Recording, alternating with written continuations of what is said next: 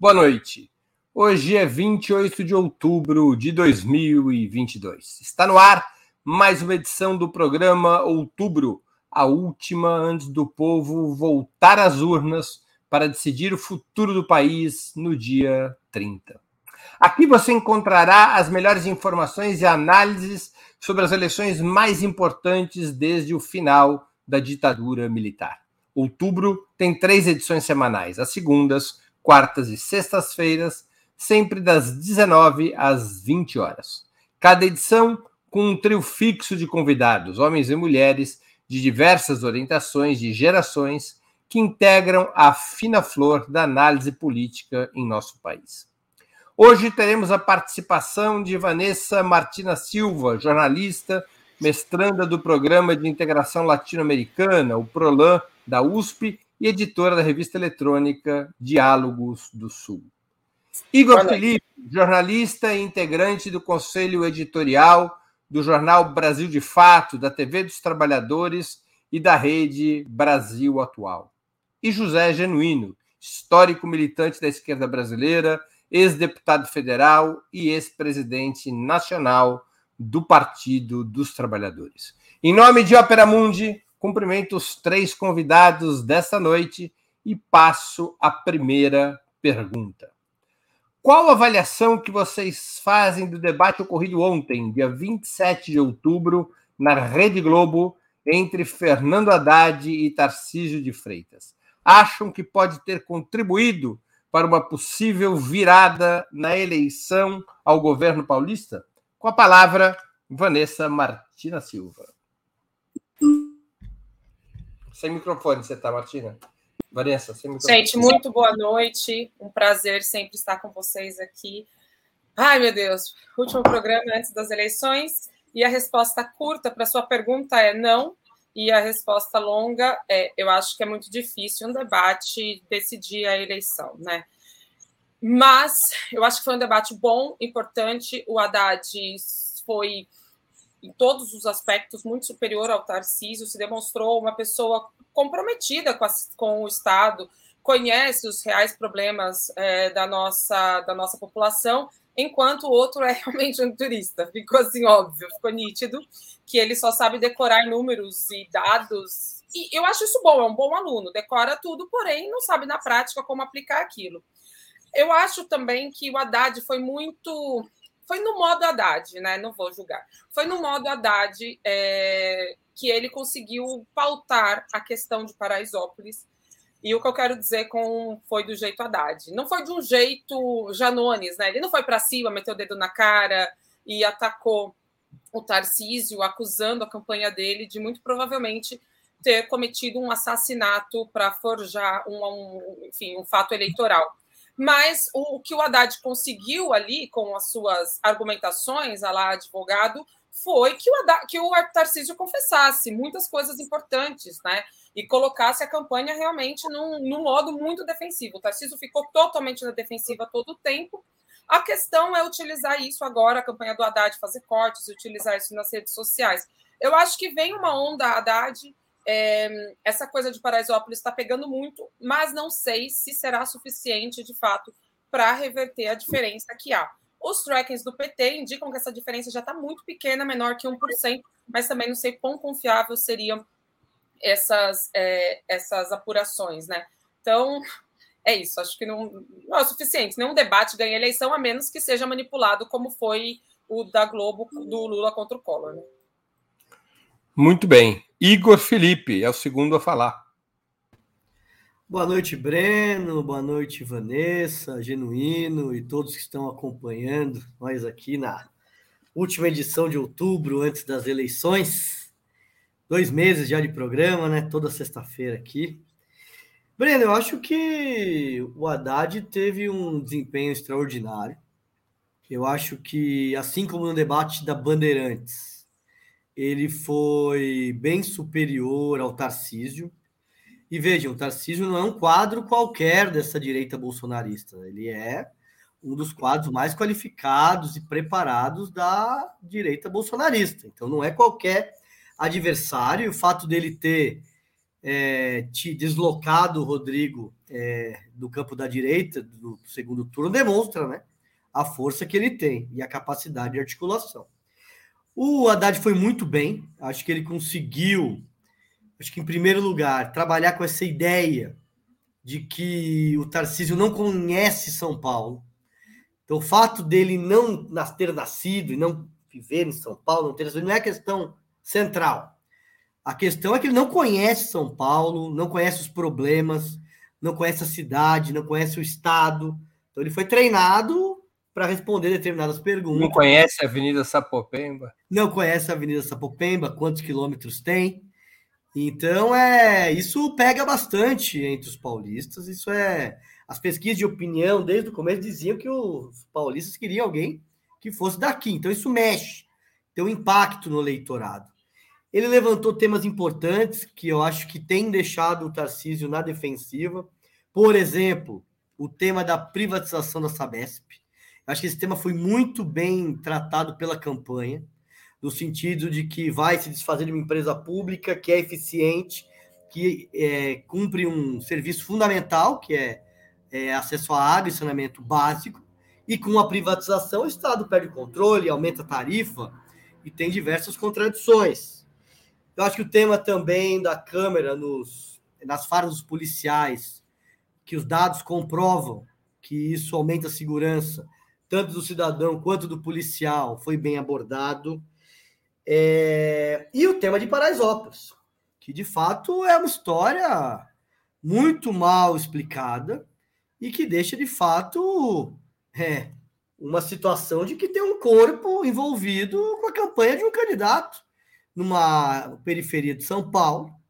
E isso, de certa forma, cria, né? Mas acho que o principal é que, na minha avaliação, o Tarcísio tem derretido no último período, porque tem criado uma situação de que ele é um aventureiro, que pousou aqui em São Paulo, com apoio forte do Bolsonaro, mas que não conhece os problemas e tem um projeto próprio, que não tem um projeto para o Estado. Então, eu acho que isso tem criado uma desconfiança, ele tem derretido, e eu acho que vai ser pau a pau a disputa e a chance, sim, do Haddad vencer essa eleição. José Genuíno. Breno, eu gostei tanto do debate do Haddad, o seu desempenho com agilidade e conteúdo, que eu sugiro que o companheiro Lula Veja esse debate como uma preparação para o debate que ele vai enfrentar logo mais. Em primeiro lugar, porque o, o Haddad encarou o bolsonarista como técnico e desmontou.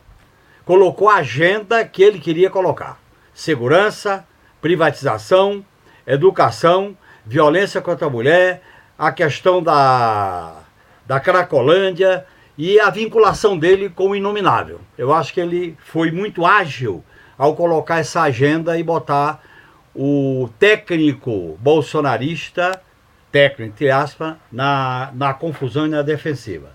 Em segundo lugar, eu acho que o Haddad demonstrou uma agilidade, porque ele colocava, vamos dizer assim, casca de banana, para depois ele afirmar a posição dele. Eu acho que foi um dos melhores debates que eu assisti ao longo da minha experiência de acompanhar debate. Eu acho que ele estava muito leve, ele não foi rancoroso, mas foi contundente. Ele não deixou nada sem resposta, respondeu tudo, não omitiu o nome do Lula e atacou o Bolsonaro. Portanto, eu acho que foi um debate que pode colocar o Haddad no Palácio dos Bandeirantes. O TREC já está dando 50 a 50 e ele subiu. Na medida em que ele vem subindo, o debate foi mais um degrau que, no meu modo de entender, vai abrir a possibilidade da gente fazer uma virada paulista.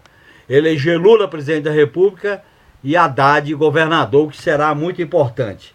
Nesse sentido, eu acho que o Haddad deu uma lição importante. Ele dominou a agenda. Ele colocou a agenda que queria colocar. Ele não ficou prisioneiro da agenda do, da televisão, nem do inominável, nem do técnico, do forasteiro ele botou a agenda de uma maneira muito inteligente e eu quero parabenizá-lo publicamente pelo desempenho. Ele foi evoluindo nos debates e ele fez um grande debate. Eu acho que foi um dos melhores debates de um quadro de esquerda contra uma extrema-direita que tem a roupagem, tem o verniz de técnico, de competente. Eu fiquei muito animado porque um debate político, além do voto, ele também deslegitima o adversário. Ele também legitima a, a militância. Eu acho que a militância petista, a militância da campanha do Haddad, está, bem dizer assim, de peito aberto, de cabeça erguida com o desempenho do nosso candidato no debate ontem. É nesse sentido que eu acho que o debate pode contribuir para o Haddad ganhar o governo de São Paulo no dia 30 e vamos colar. Haddad, Lula lá e Haddad aqui, Haddad aqui, Lula lá, fazer essa dobradinha nessa reta final, viu, Breno? Porque essa reta final vai exigir telefonema, visita, rede social, vai exigir tudo. Até eu fazer aqui no nosso, ó, vote 13, não tem talvez. É Lula e Haddad outra vez. Vamos a mais, uma, questão. O ex-presidente Lula, vou repetir aqui, o ex-presidente Lula lançou ontem um documento chamado Carta para o Brasil do Amanhã. Com nove páginas, destaca 13 compromissos fundamentais de um eventual terceiro governo do candidato petista. A essência do documento parece ser a de combinar responsabilidade fiscal, termo utilizado pelo grande capital para exigir orientação prioritária do orçamento federal ao pagamento dos juros da dívida interna, e responsabilidade social, normalmente um conceito que significa um compromisso de combate à concentração de renda e riqueza. Vocês comparariam essa carta no conteúdo e no papel político? A carta ao povo brasileiro de 2002, entendida então como um pacto de que o PT trataria de melhorar a situação da classe trabalhadora no sistema econômico social, mas sem romper ou afetar suas estruturas? O primeiro a falar é Igor Felipe. Eu acho que não, Breno. Eu acho que tanto os conteúdos das cartas são diferentes, como também o contexto político e econômico é bastante diferente. Então, em 2002, é, o PT ele ocuparia pela primeira vez o governo federal e teria uma responsabilidade que nunca tinha tido, que era é, a gestão da política macroeconômica.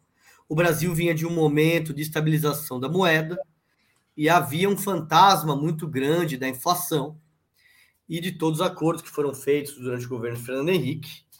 É, e a carta, eu acredito, Breno, de 2002, foi um compromisso com o tripé macroeconômico inflação, câmbio, é, balanço comercial.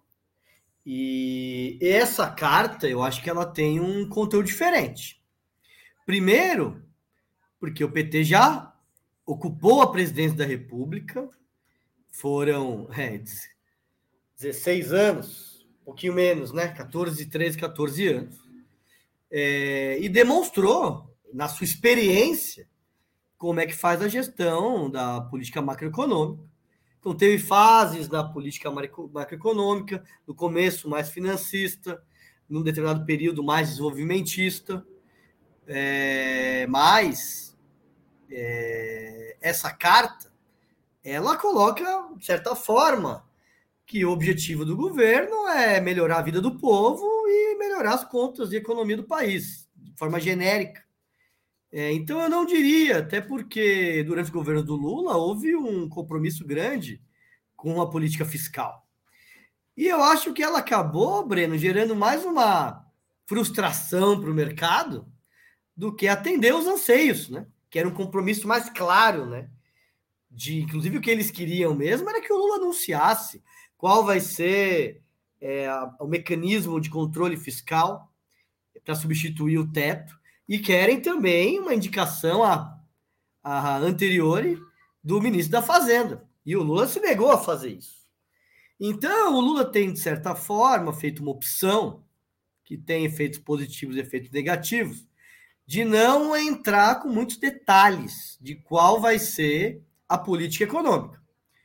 Qual o lado positivo do ponto de vista da esquerda?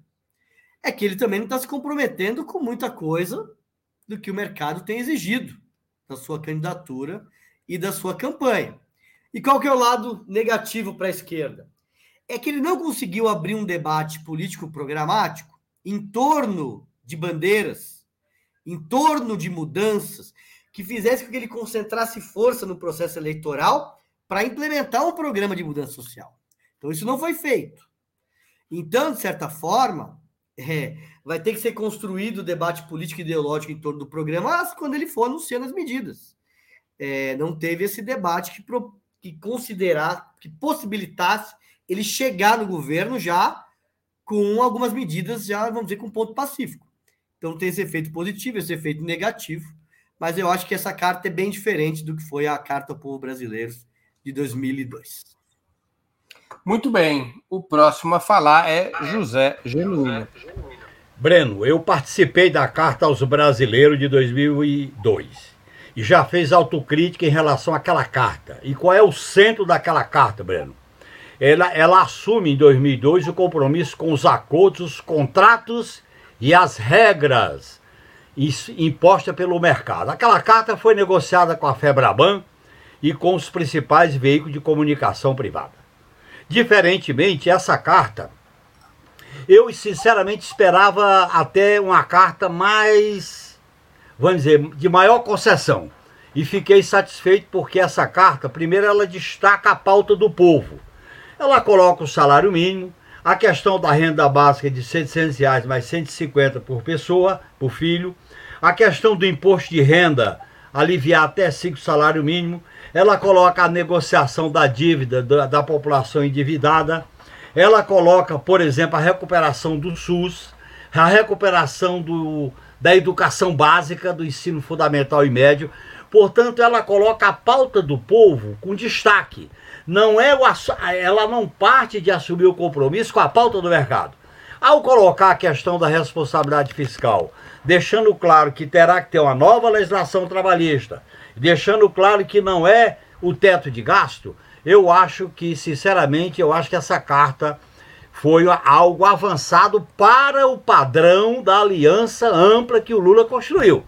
Eu não, eu esperava algo mais conservador, como disse aqui. Portanto, eu acho que essa carta é diferente da de 2002. É diferente na questão central, porque a de 2002 assumia o compromisso de respeitar as regras Beijou do, a cruz, né, Show. Ou como? Beijou a cruz em 2002, né, Gino? Beijou a cruz do mercado, da Febraban e da Globo, para dizer, para deixar claro aqui. Diferentemente, essa carta, eu acho que foi importante ele lançar na véspera da eleição. Eu, o próprio mercado, Breno, você viu que a reação inicial do mercado foi de aplauso, mas em seguida, quando eles começaram a ler, eles passaram a fazer críticas. Eu vi esses comentaristas da Globo, vi comentaristas do mercado vamos dizer assim, fazendo algumas críticas. Portanto, nós temos que situar essa carta no terreno de uma aliança ampla, de uma frente ampla. Ela coloca é, ponto final nas questões? Não. Mas ela também não fecha as questões. Eu acho que isso foi importante. Por isso que eu acho, e eu defendo uma posição pública, que o governo Lula será um governo de disputa. E nós da esquerda temos que formar um polo, um bloco social, político, partidário, para disputar o governo com agenda, com compromisso nas ruas, para disputar na medida em que há um governo muito amplo. E essa amplitude, Breno, você vê que Fernando Ricardo declarou apoio, Armínio Fraga declara apoio, várias personalidades declaram apoio. Eu acho que há um momento que o Brasil está vivendo. Eu, eu quero só dizer que eu fiquei muito emocionado com uma coisa totalmente diferente, que foi o manifesto dos espiritualistas eu acho que há uma espécie de movimento de baixo para cima para desalgemar o povo brasileiro e o país. Vamos tirar as algemas. Agora, o que virá depois? Vamos ter muita água pela ponte, vamos ter muita luta, muito enfrentamento. Não está dado. Agora, eu acho que a carta não fechou as portas. A carta abriu as portas e eu acho que foi um avanço nesse sentido. Muito bem. Muito bem. Vanessa, Vanessa Martina, Martina Silva. Silva. Bom, me sobram poucas coisas para dizer depois disso, mas o que eu quero aqui explicitar é que se eu tivesse qualquer dúvida de votar, enfim, né, em quem votar, agora eu já não teria mais a partir dessa carta e posso botar aqui o adesivo no peito. Porque é o seguinte, é, ademais do compromisso, responsabilidade fiscal, blá, blá, blá, que isso aí a gente sabe que vai ter que ter, porque essa aqui apesar do que a gente discutia antes, e eu sei que o Breno, eu concordava muito com o Breno sobre precisamos fazer uma frente de esquerda, e a frente que se formou foi a frente amplíssima, a frente mais do que ampla, a frente em que saiu pegando todo mundo pelo caminho. Então é isso que está dado. A disputa, como o Genuíno falou, vai ser dentro do governo, então cada dia vai ser uma luta. E, cara, é lindo isso aqui, eu li quase chorando essa carta, li a carta inteira é, quando diz que vai fazer uma nova legislação trabalhista que assegure direitos mínimos, é uma coisa que a minha geração já nem espera mais. A gente não tem direito trabalhista, a gente não espera se aposentar. Então, assim, é, é, é possível voltar a sonhar, sabe? Voltar a sonhar com ter o mínimo de direito. Uh, quando fala aqui também a questão do BNDES e a Petrobras como indutoras do desenvolvimento, cara, lindo! Tiraram é, do pré-sal a questão do fundo social, dos royalties para educação e, e, e saúde. E o Lula está dizendo aqui que vai voltar. Vai fazer um salário mínimo forte, com crescimento, Bolsa Família com 600 reais, mais 150 por criança.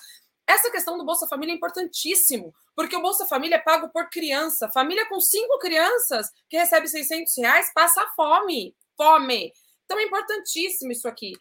Cara, é, é coisa linda isso aqui, sabe? A, a, a incorporou a proposta da Tebet, a proposta do Ciro. Inclusive, queria falar aí pro Lula, ô Lula, salva os MEI também, que a gente está em situação complicada. É, lei de cotas raciais na pós-graduação, que hoje. Vanessa, tem... sal, eu, não, eu não entendi. Salva o quê? Os MEI, os microempreendedores individuais. A gente está aqui. É, volta dos mais médicos, quase ele não diz o termo mais médicos, mas ele sugere isso, né? Médicos pelo Brasil, fortalecimento do SUS, farmácia popular, Programa Nacional de Vacinação, a gente está deixando de vacinar crianças. Isso aqui é um, quase um genocídio das no da nossa infância, é um absurdo que está acontecendo no Brasil. Agricultura familiar se compromete com os pequenos produtores, com é, os, os assentamentos do MST, que estão tentando criminalizar, uma coisa bárbara que está acontecendo, é, revogar as portarias de acesso às armas. Aí, é, então, assim, são compromissos muito importantes que, que ele coloca e que eu acho que não é uma sinalização para o mercado financeiro, ao contrário de como o Genuíno falou brilhantemente aí, e eu nunca falaria tão bem. Reindustrialização do Brasil. Se tem uma coisa que a gente precisa fazer é a reindustrialização, trazer a transição digital e colocar a indústria brasileira no século XXI. A gente perdeu completamente o passo da história, a gente está totalmente fora do mundo com a nossa é, com esse processo de desindustrialização. Então, assim, é tudo lindo. Fala aqui de integração regional do Mercosul, diálogo com o BRICS, é, convenção do clima, respeito à convenção do clima, e um compromisso importante com a democracia e a liberdade faz um aceno para Faria Lima, mas não poderia ser diferente, sendo que o vice é o Alckmin, né? Então eu acho que eu também não poderia esperar nada diferente, mas é, não. Eu acho que avança em muitos compromissos importantes com coisas que a gente defende, que a gente espera, e, e eu gostei muito. Gostei muito da, da carta de compromisso aqui, os 13 pontos. Muito bem, vamos a mais uma pergunta. As últimas pesquisas mostraram um relativo aumento, um ligeiro aumento da diferença de Lula sobre Bolsonaro. O Datafolha, por exemplo, apontou um crescimento de 4 para 6 pontos na dianteira do candidato petista. A campanha de Lula chegará ao domingo em ofensiva, com o bolsonarismo na defensiva, ou ainda poderia se repetir o que teria ocorrido no primeiro turno, uma derradeira onda favorável ao atual presidente. José Genuíno com a palavra. Terá que chegar na ofensiva.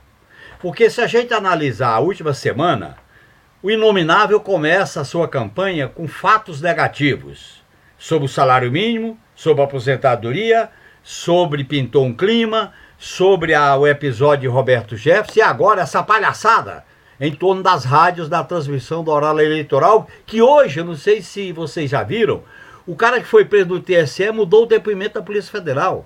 E o próprio Fábio Faria, que fez aquele espetáculo cicense, o ministro, ele, vai, diz que se equivocou, a, devia ser tarefa do partido. Portanto, a campanha do Inominável está acumulando problemas. E já a nossa está numa fase de crescimento. Nós temos que continuar com o corpo a corpo e com a ofensiva.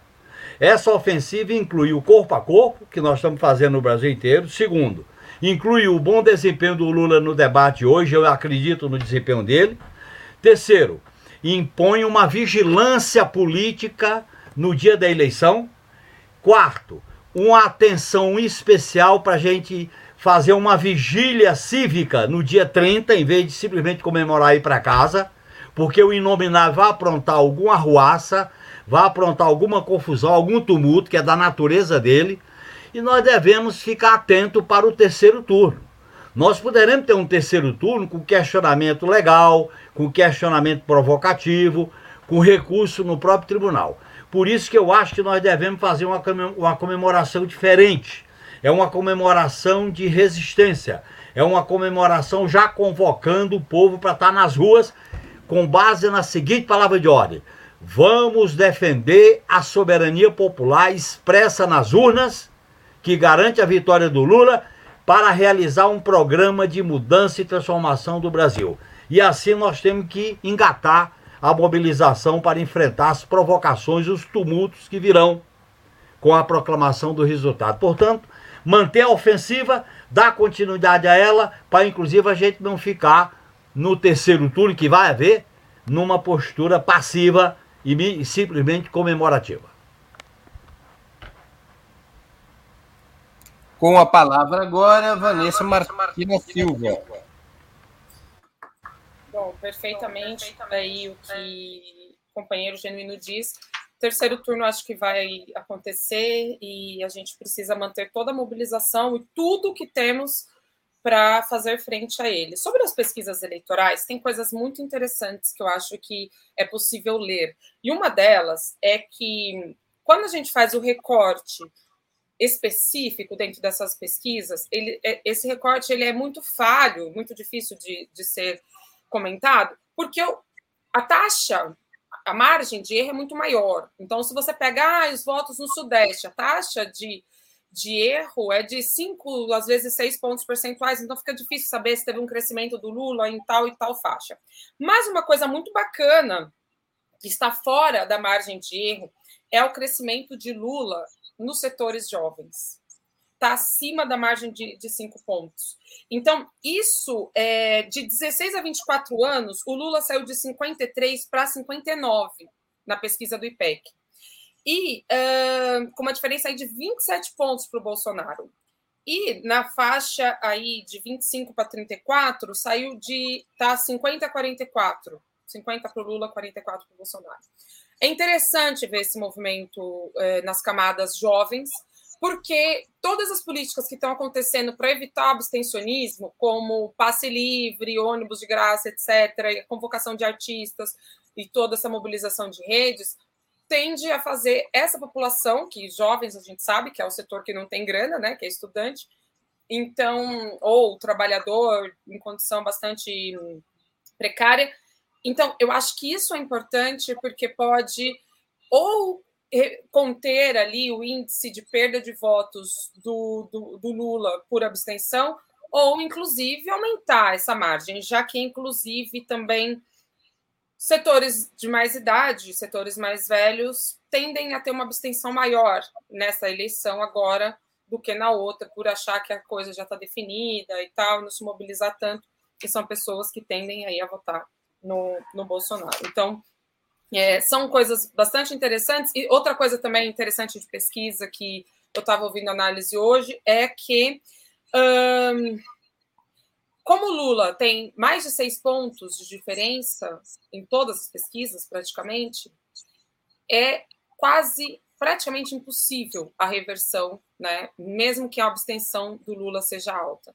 Então, esse é um ponto também importante e que eu acho que até domingo isso vai, vai ter mais impacto, porque o debate de hoje, apesar a gente vai entrar, eu acho que no próximo bloco aí de perguntas sobre o debate de hoje, o que nos espera, mas o debate promete ser bombástico, né? Porque Janones está ali assessorando Lula e está prometendo soltar a bomba do celular do Bebiano. Então, isso pode ter um impacto, acho também, bastante definidor. Não aí pelo debate em si, mas por coisas que podem ser levantadas dentro desse debate. Muito bem. Igor Felipe. Eu acho que nesse momento, sexta-feira à noite, dia 28, a campanha do Lula tem feito uma ofensiva e a campanha do Bolsonaro está numa defensiva, porque cometeram muitos erros nesses últimos dez dias. Teve primeiro a declaração do Bolsonaro, do Pintou um Clima, que foi um desgaste muito grande, as acusações de pedofilia, envolvendo meninas de, de 13, 14 anos. Então, foi um desgaste muito grande para o Bolsonaro. Pelos estudos das redes sociais, se demonstra que foi. Tiveram que parar as artilharias dele para atacar o Lula, para se defender nesse caso. Depois, no segundo é, capítulo foi as declarações do Paulo Guedes. Então, tanto a declaração relacionada ao salário mínimo e às aposentadorias que seriam congeladas, como também a divulgação de um estudo do Ministério da Economia, que acabaria com a dedução do imposto de renda, de saúde e educação, que tem um impacto muito grande na classe média, inclusive possibilitou que a campanha do Lula entrasse de forma mais firme no debate econômico. Então, aproveitou-se uma conjuntura, é, que foi as declarações do Guedes, e conseguiu dar uma intencionalidade maior e, de certa forma, colocar o debate político num eixo que nos favorece, que é o debate sobre os direitos do povo e da classe trabalhadora. O terceiro elemento foi o Roberto Jefferson, né? que foi um desgaste tremendo é, eu não acredito que tenha sido algo, algo combinado, foi uma de certa forma, o bolsonarismo estimula esse tipo de postura salvacionista, bélica. É, e o Roberto Jefferson estava lá exercendo o bolsonarismo dele e fez com que o Bolsonaro, no primeiro momento, apoiasse, ele, ele criticou é, a decisão da prisão, depois teve que condenar o Roberto Jefferson por ele ter jogado granadas e atirado na Polícia Federal.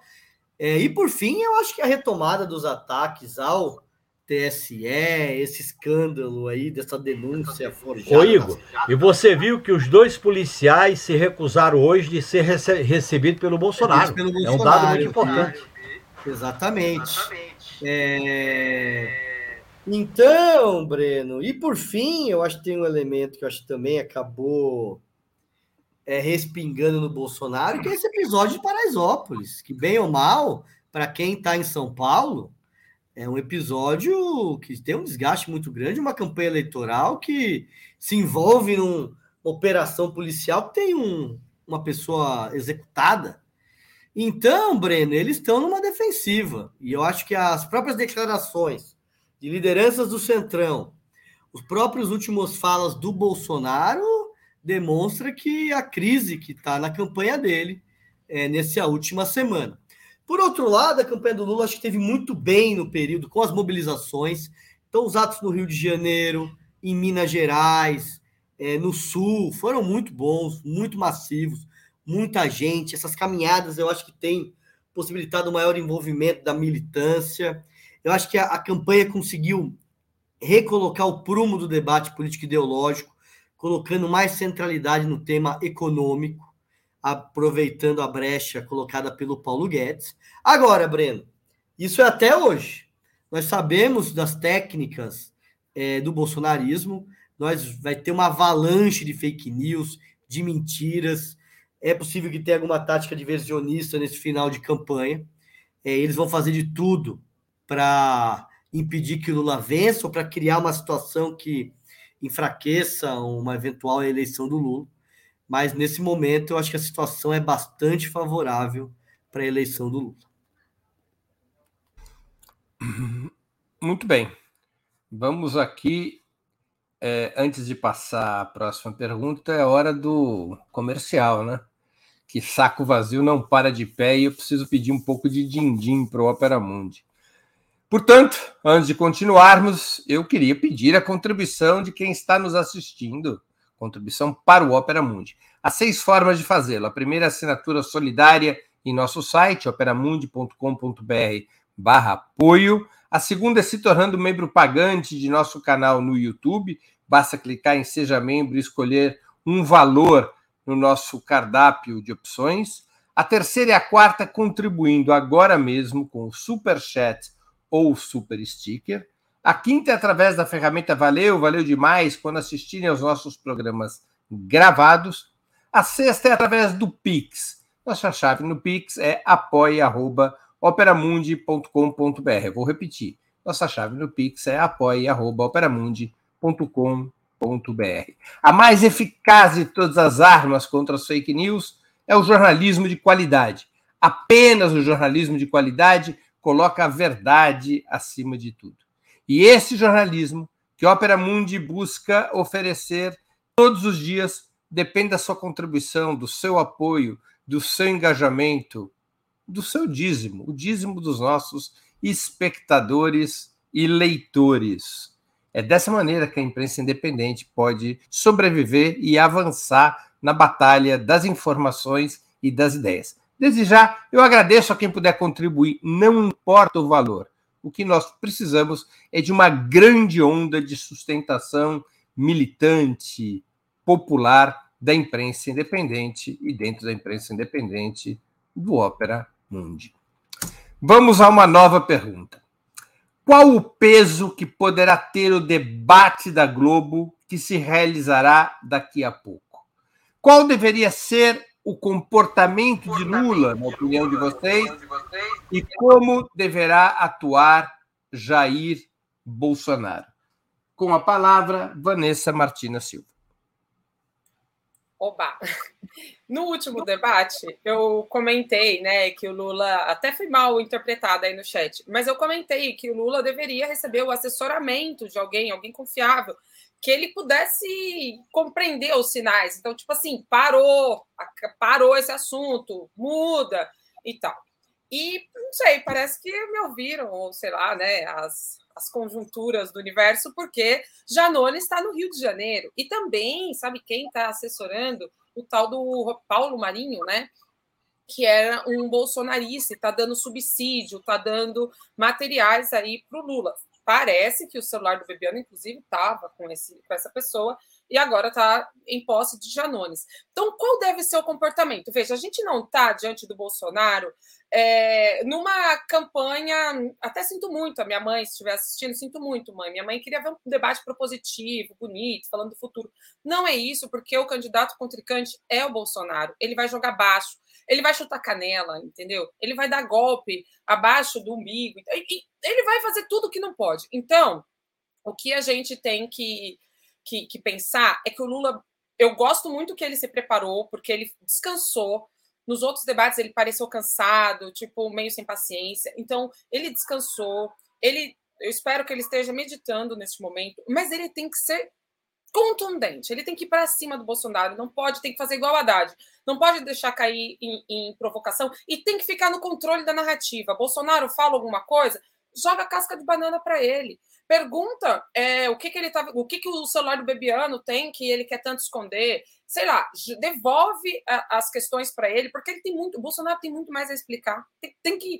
É, vai falar de corrupção. Então questiona a questão aí das vacinas, questiona o orçamento secreto, que é o Bolsolão. Joga a questão do. Tem que trabalhar muito. O Lula tem que falar demais sobre o salário mínimo. Isso é uma pauta muito importante. O trabalhador, a trabalhadora vai estar assistindo esse debate da Globo, que é a pessoa que de repente pode ser tocada com o tema do salário mínimo? Não, não vai estar. Mas a repercussão que esse debate tem depois é muito importante, porque passa corte no jornal da manhã, no jornal da, do meio-dia. Se bobear passando mais você, passa em todo lugar os cortes né, dos melhores momentos do debate. Então, isso é muito importante. O, o Lula ele tem que estar tá sereno, calmo, tranquilo, mas contundente, porque Bolsonaro é Bolsonaro não é um candidato qualquer, não é um político qualquer e vai jogar baixo, vai jogar sujo. Então, só de estar o Janones lá, Bolsonaro já deve ficar nervoso, o que vai ser ótimo, né? Porque se tem alguém que Bolsonaro teme, é o Janones e o janonismo cultural. Então, assim, eu tô, eu tô esperançosa, eu acho que vai ser babado, e também acho que vai ser, acho que vai ser divertido também, porque vai ter porradaria. Eu sei que não é o melhor Desculpa, gente, não é o melhor jeito de se assistir um debate, querendo ver porradaria. Mas é que nesse caso, com Bolsonaro, é pancadaria, porque o que, que a gente vai ter? Proposta nenhuma para o país ele tem, sabe? Então, é isso. Lula precisa vencer o debate. Hum, eu acho que não dá para ganhar por nocaute, mas precisa terminar como, como o Haddad fez terminar ele falando por último e colocando Bolsonaro nas cordas, que é onde ele tem que estar. Igor Felipe. Breno, acho que em primeiro lugar o debate da Globo é decisivo, porque toda boa parte da população brasileira, não, não vai assistir todo, vai assistir uma parte, mas está interessada, está de olho, né? Ainda mais com uma campanha que tem esse nível de polarização. Então, no fundo, a gente tem torcidas organizadas e um setor que está olhando aí para, no último momento, decidir para que lado que vai. Então, a gente sabe que debate é difícil ganhar a eleição no debate, mas você pode perder. Então, um erro crasso pode levar um candidato a ter uma perda de densidade eleitoral no, no momento crucial que é as últimas 48 horas, que não tem pouca margem para esclarecer, voltar atrás, não tem mais horário político, a vida é dura. É, eu acho que, em primeiro lugar, o Lula tem que ter paciência. O Lula tem demonstrado nos debates uma impaciência. Mas é claro, 77 anos, foi presidente duas vezes, elegeu sucessor, foi, saiu com aprovação de 80%, depois foi perseguido, foi preso, e agora tem que se ver lá nessa situação constrangedora de enfrentar um, um, uma pessoa com nível baixo que é o Bolsonaro. Então é compreensível, né? Mas ele vai ter que ter um pouco de paciência e vai ter que ter algum nível de estratégia. Então tem que se ver os tempos, os blocos, as regras, porque ele não pode repetir de, do último debate perder todo o tempo e não conseguir dar resposta e dar um palanque para o Bolsonaro falar seis minutos. Então tem que ser estratégico, não tem jeito. São as regras do debate e ele vai ter que considerá-las. Ele tem que ter firme assertivo, contundente, tanto em relação ao que ele fez, como em, o que, que ele vai fazer para resolver os problemas do povo brasileiro. Mas ele tem que ser humilde. Então, essas falas do Lula, eu vou ganhar, o povo vai me eleger. Eu acho que isso não são boas declarações. Cria uma certa. Um setor que tá, que não é fã do fã-clube do Lula, se não pega bem. Acho que seja uma arrogância, que inclusive não é o perfil do Lula, né? Então ele tem que ter cuidado com esse tipo de declaração. Ele tem que conduzir a pauta, Breno. Então, ele tem que levar, assim como ele levou a pauta para a pandemia naquele primeiro bloco da Bandeirantes, e ele conseguiu enrolar o, o Bolsonaro, ele não pode deixar o Bolsonaro impor a pauta, porque isso acaba levando para temas que não interessam ao, à campanha do Lula. Então tem que tentar impor a pauta e os temas que não interessam, não deixar sem resposta, mas não alongar muito ele não vai ter como explicar todos os temas relativos às acusações de corrupção é, em três minutos do debate. Ele tem que ser seco, duro, firme e mudar de temas para temas que interessam. E tem que ser a linha, Breno, bateu, levou. Se o Bolsonaro baixar o nível, for mal educado, ele levar o debate para baixo da linha da cintura, ele tem que dar no, proporcionalmente ao que ele sofreu é o legítimo direito de defesa, legítima defesa. Então, é, ele tem que é, ser muito firme, não deixar nada sem resposta, ser sereno e ter uma desenvoltura no palco, conversar com a câmera, que a gente sabe que nisso ele é muito bom, pela afinidade, pela identidade que ele tem com o povo brasileiro. Genuíno, antes de te passar a palavra, eu vou te pedir, vou na, te tua pedir resposta, na tua resposta é, que você comente qual teria sido a importância do mais famoso debate de todos os tempos, que foi o debate Lula e Collor às vésperas do segundo turno de 89. Se precisar, eu te dou um tempinho a mais para você nos contar se esse debate, qual foi o impacto daquele debate. Genuíno com a palavra. Se os auxiliares do Lula, assessores, estiverem vendo o nosso programa, eu queria didaticamente fazer quatro sugestões. Primeiro, não da pauta da agenda do povo, a pauta social com esses temas que nós já colocamos aqui. Dois, é, o, o, o não é debatedor. Nós não podemos considerá-lo um debatedor. Ele é um provocador, um protofascista, um cara violento. Portanto, nós não podemos considerá-lo como interlocutor. Isso é muito importante psicologicamente. Três, provocações responder na lata. Eu vou dar um exemplo. Se vier colocar o PCC, Barcola, com Lula, tem que dar hora dizer. E a e os 39 quilos de cocaína que estava no avião presidencial para Servilha. E se ele apresentar o Moro, dizer: esse juiz de meia tigela, considerado, considerado parcial, que fez o que fez injustamente, foi para o seu governo, rompeu com o seu governo e agora está contigo. E, é dizer, esse juiz que tem uma obstinação contra mim, detonar desse tipo. Eu estou dando dois. Terceiro, é a questão de que não deve gastar muito tempo com as provocações. Tem que ser sucinto com as provocações e imediatamente discutir a pauta do povo. E por último, eu acho que o debate, o desempenho do Haddad no debate ontem, o Lula deveria ver o debate que o Haddad fez. Eu não sei se já viu, mas eu estou fazendo essas sugestões. E aí, Breno, eu vou emendar com a tua questão.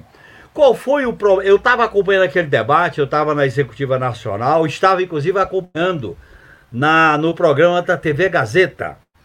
E imediatamente eu ia comentar qual foi o ponto nevrálgico daquele debate. Foi exatamente ele trazer uma questão pessoal para colocar o Lula na defensiva. É bom deixar claro que na véspera do debate teve o um episódio de Miriam Cordeiro. Na, e, e não houve um enfrentamento daquela questão como se queria fazer. Houve uma tentativa de buscar algum tipo de negociação com a CNBB, o Lula, inclusive, visitando a CNBB.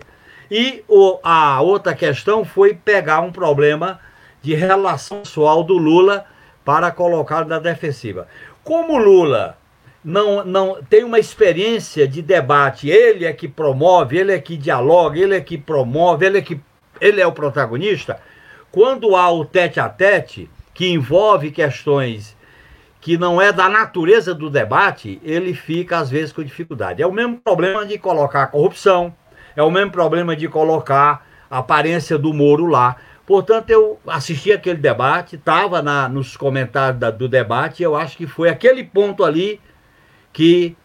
É... E aí, segundo lugar, a edição que a Globo fez. A Globo fez uma edição do debate para mostrar que o Collor tinha ganhado o debate e a, a, exagerou nas debilidades, algumas debilidades do Lula. Portanto, eu acho que temos dois fatores. Trazer para o debate a questão pessoal, e eu quero deixar claro, Bruno, não foi, foi a primeira vez que após a transição, após a Constituinte, a política entrou no terreno do vale tudo. E o terreno do Vale Tudo fez vítima. Quem promoveu o Vale Tudo foi Collor com impeachment. A cruzada moralista nasceu dali. Que depois o, o, o Serra retoma acusando a Dilma de terrorista e, da, e do aborto. E vai esse processo que foi o supra-sumo com a Lava Jato, com o mensalão e agora com o inominável. É importante a gente destacar isso. Quando a política sai do comando das iniciativas políticas de classe, nós caímos numa cruzada moralista fala hipócrita, como se a humanidade vivesse no jardim de Éden. É hipocrisia pura. Muito bem. Vamos para a última questão da noite. E a última questão no nosso programa, antes é, de irmos ao debate da Globo e as eleições do domingo. Se as urnas confirmarem as pesquisas, Lula estará eleito presidente pela terceira vez na noite de domingo. Como irá reagir o bolsonarismo? Como se comportarão as Forças Armadas? Haverá terceiro turno? Frente a uma mobilização da extrema-direita, qual deveria ser a resposta das forças democráticas e de esquerda? O primeiro a falar é Igor Felipe. Breno, não acho que não há nenhuma dúvida de que haverá um terceiro turno. Então, acho que, em primeiro lugar, o, o Bolsonaro vai gerar um impasse, questionando o resultado das eleições, atacando a postura do Alexandre de Moraes, do STF, do TSE, e vai retomar o caminho que ele já preparou, que é de uma escalada golpista. Ele vai retomar o debate das urnas, ele vai não vai admitir que foi derrotado. Segundo, isso vai gerar certamente desdobramentos. Eu acho que um desdobramento que é preciso ficar atento é que de fato pode ter atos isolados de violência da parte de bolsonaristas do tipo Roberto Jefferson.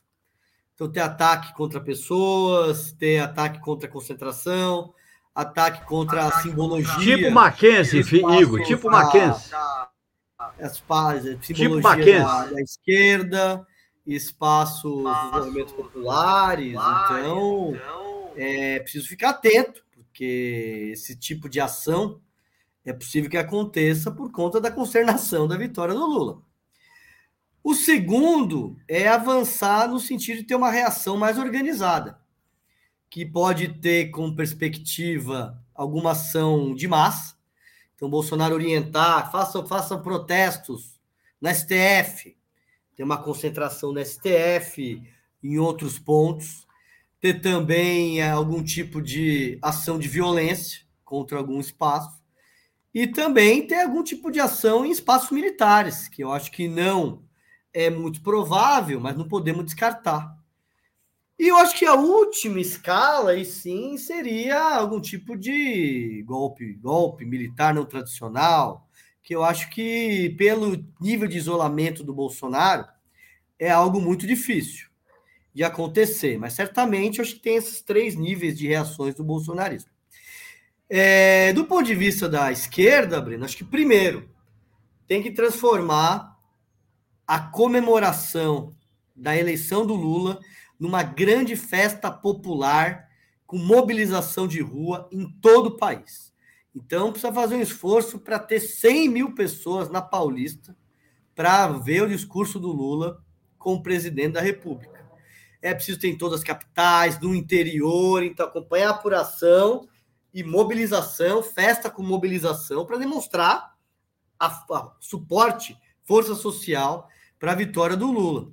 A segunda é a simbologia, Breno. Acho que no domingo é todo mundo voltar de vermelho, bandeira, adesivo, porque isso dá volume, dá suporte, gera um clima de vitória que é importante para é, para sustentar uma vitória como essa e levar as pessoas para a rua para comemorar e mobilizar. É importante que os partidos, movimentos populares tenham, tanto a nível nacional, como também nos estados, grupos organizados, um comando, um coletivo que possa orientar e conduzir a depender da reação do bolsonarismo. E eu acho que a partir de segunda-feira já é sentar e organizar um plano de lutas para garantir, primeiro, respeito ao resultado da eleição, segundo, que tenha uma transição, que é importante isso, e vai haver certamente questionamentos, tentativas de não ter uma transição que é muito ruim para um governo que vai se instalar. E, por fim, não ter nenhum tipo de medida que prejudique a posse e a festa que também vai acontecer quando Lula subir mais uma vez a rampa do Palácio do Planalto. José Genuíno com a palavra.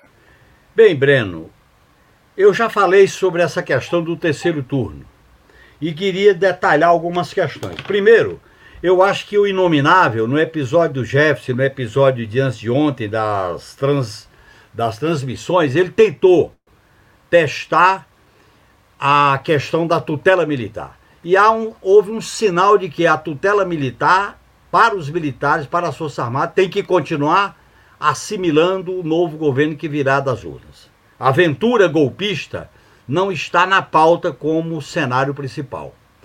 Em segundo lugar, eu acho que para enfrentar os riscos só com mobilização popular, nós não vamos enfrentar uma crise dessa dimensão com risco de violência, de provocações, de ameaça de se entrar na justiça só fazendo reuniões, notas e manifestos. É colocar o povo na rua. É Lula na urna e povo na rua, que é fundamental. Nós temos que fazer da comemoração um ato cívico e já convocar um ato para durante a semana garantir o quê? A soberania do voto popular para fazer a mudança e a transformação do país. Eu acho que o novo governo vai nascer num quadro de crise, que será dirigido pelo Lula. E nesse quadro de crise, nós temos que incorporar a mobilização popular como elemento da governabilidade. A governabilidade agora não vai ser como de 2002, 2003. A governabilidade tem que se basear na autoridade do presidente, num bloco popular do Congresso Nacional, em torno de 130, 135 deputados, dividir o bloco do chamado Centrão, e há uma prova disso na própria matéria hoje sobre o PL, mas incorporar a mobilização popular das ruas, uma concertação popular com entidades, com movimentos, com personalidade, com partido de esquerda, dentro da minha tese de que será um governo de disputa e nós vamos ter que construir um polo de esquerda, uma espécie de disputa de uma frente de esquerda dentro da frente mais ampla que vá também parte do PT, do PSOL, dos movimentos sociais, dos partidos como PS, Partido Socialista, PCdoB, e a intelectualidade que está se aglutinando nesse segundo turno. Eu acho que nós devemos manter o povo nas ruas. Claro que diante de uma crise institucional que ele vai tentar provocar, nós não podemos cair na ideia. É a defesa das instituições. O centro é a defesa da soberania popular, do voto do povo brasileiro é o centro de uma política da esquerda para enfrentar as ameaças de tumultos, as ameaças de arruaças, as ameaças de provocação, como aqueles tentaram fazer, Breno, no Mackenzie. Eles fracassaram no Roberto Jefferson, fracassaram na história da transmissão e queriam fazer uma provocação no Mackenzie e não deu certo. Portanto, é povo mobilizado que enfrenta os provocadores, os arruaceiros e os que gostam de fazer tumulto para continuar no poder. Mas eles não vão entregar esse poder simplesmente civilizadamente. Vanessa Martina Silva. Bom, vamos lá, vou tentar ser sucinto. Primeira questão, né? Ah, se Lula for eleito. Primeiro ele tem que ser eleito. Então, eu quero dizer aqui, chamar aqui as mulheres. Eu sei que aqui a gente está numa bolha, mas se tiver alguém aqui que nos assiste que está com medo de votar no domingo, porque é coagido, coagida, seja pelo patrão, seja pela família, seja pelo entorno, o seu voto é secreto. Hoje minha mãe me ligou para contar que vai ter gente que vai botar a bandeira do Brasil, camisa amarela e vai apertar 13, porque tem medo do entorno, dos amigos, etc, ficar taxando de petista. Então, cara, chega na urna, aperta 13 com fé, a gente vai mudar esse país. Primeiro tem que eleger Lula. Segundo, que Bolsonaro vai tentar fazer todo tipo de catimba pós-eleitoral, e aí também uma explicação do que é o terceiro turno, que minha tia me perguntou aqui no chat. O que é terceiro turno? Terceiro turno é quando, depois do segundo turno, quando você tem a disputa normal né, da, da, da democracia, o candidato derrotado fica forçando as instituições, fica forçando o sistema político para desestabilizar o governo entrante, sem dar as condições necessárias para que ele atue de uma maneira eficiente. Foi o que aconteceu em 2014, quando Dilma Rousseff ganhou as eleições por uma margem pequena, e então Aécio Neves começou a questionar o resultado das eleições e começou um processo de terceiro turno, fazendo todas as catimbas necessárias, todo tipo de desestabilização, e que finalmente culminou no golpe é, de 2016. Então, é, que ele vai fazer isso é inegável. Agora, eu acho que uma coisa que nós conseguimos nessa eleição já, e que é aquela velha história que o Mano Brown falou em 2018, é que o PT voltou para as bases. e não só o PT, mas os outros partidos tiveram que entrar em favela, tiveram que conversar com as pessoas. Lula vai lá no, no Morro do Alemão, do Alemão? É, vai lá no Alemão, Complexo da Maré. Vai, e putz, agora já não sei mais onde era. Mas, enfim, vai na favela, conversa com as pessoas. E, e, e, isso é importante, porque na verdade, na verdade, Lula é o único que entra em favela, né? O Tarcísio, quando foi em Paraisópolis, não tinha autorização da comunidade de Paraisópolis para estar lá. Isso é importante também. Lula é o único que pode entrar porque tem apelo popular, porque conversa com essas pessoas, porque respeita essas pessoas. Então, essa articulação precisa ser fortalecida. Muitas pessoas começaram a fazer grupo, começaram a se organizar de maneira é, autônoma. E esses grupos precisam continuar. Então, grupos Mulheres Resistência, Resistência Jundiaí, Resistência Cidade, não sei o quê, precisam continuar articulados, porque as defesa, a defesa dessas 13 propostas que estão aqui, que, que, Lula escreveu hoje na carta, elas não vão ser de graça. A gente tem um Congresso que é majoritariamente bolsonarista, ou que é, ou não vou dizer antidemocrático, mas que é de direita ou do centrão.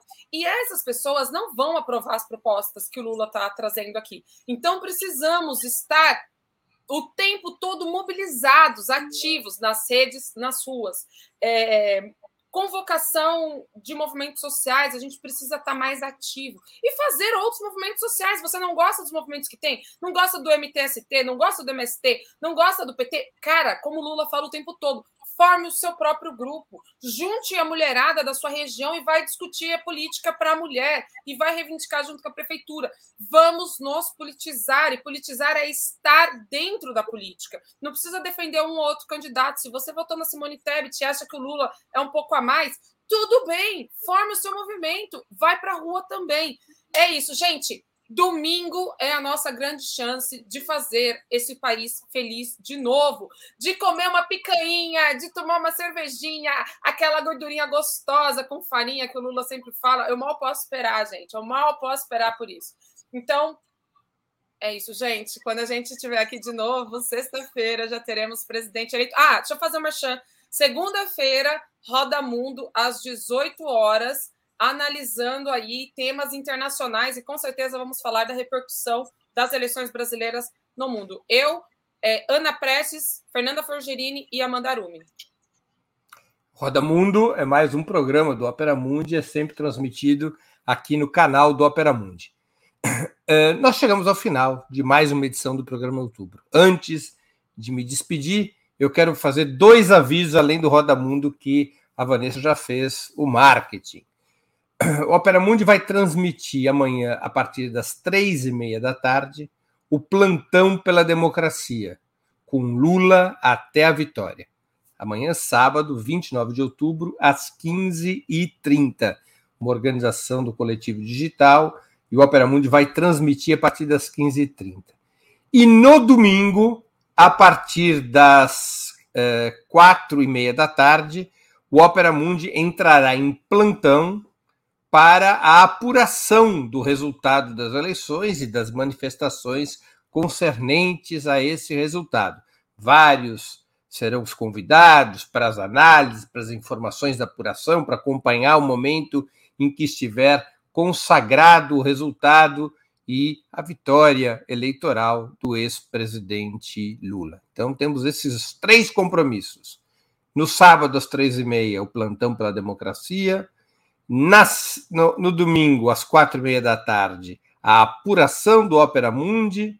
E na segunda-feira, nós temos às seis da tarde o Roda Mundo, como a Vanessa já informou. Eu conversei hoje com Vanessa Martina Silva, José Genuíno e Igor Felipe. Nós temos novo encontro marcado, porque outubro, o mês vai terminar. Outubro, o programa vai continuar. Nós temos novo encontro marcado com os nossos convidados das sextas-feiras no próximo dia 4 de novembro, simbolicamente a data do assassinato, em 1969, de Carlos Marighella. No próximo dia 4 de novembro, portanto, os nossos convidados estarão novamente presentes na semana seguinte à decisão eleitoral, portanto, para debater os resultados das urnas e o novo cenário nacional que emergirá dessa decisão do povo brasileiro. Antes disso, Voltaremos a nos ver nos programas outubro de segunda, dia 31 de outubro, e de quarta, dia 2 de novembro. Eu agradeço aos convidados e à audiência, especialmente aqueles e aquelas que contribuíram financeiramente com o site de Opera Mundi ou com o nosso canal no YouTube. Que o, nosso no domingo, que o nosso voto no domingo possa levar o país, nosso voto no domingo, possa levar o país a uma grande festa de libertação e esperança, sem baixar a guarda contra o golpismo e o respeito à soberania popular. Muito obrigado. Eu queria Claro. Breno, eu queria apenas um minuto para avisar que no dia 1 às, às 16h30, na, no Itaú Cultural, ali da Augusta, vai, será exibido o filme O Pastor e o Guerrilheiro sobre a experiência da guerrilha do Aragão. É um filme que mistura ficção com depoimentos. Convidando vocês, em nome do Nilson Rodrigues, que é o diretor deste documentário ficção. Muito obrigado, muito pelo, obrigado anúncio. pelo anúncio. E muito obrigado a todas e a todos que nos acompanharam nessa noite. Boa noite e boa sorte e bom voto no domingo. Até. Até, gente. Tchau, tchau.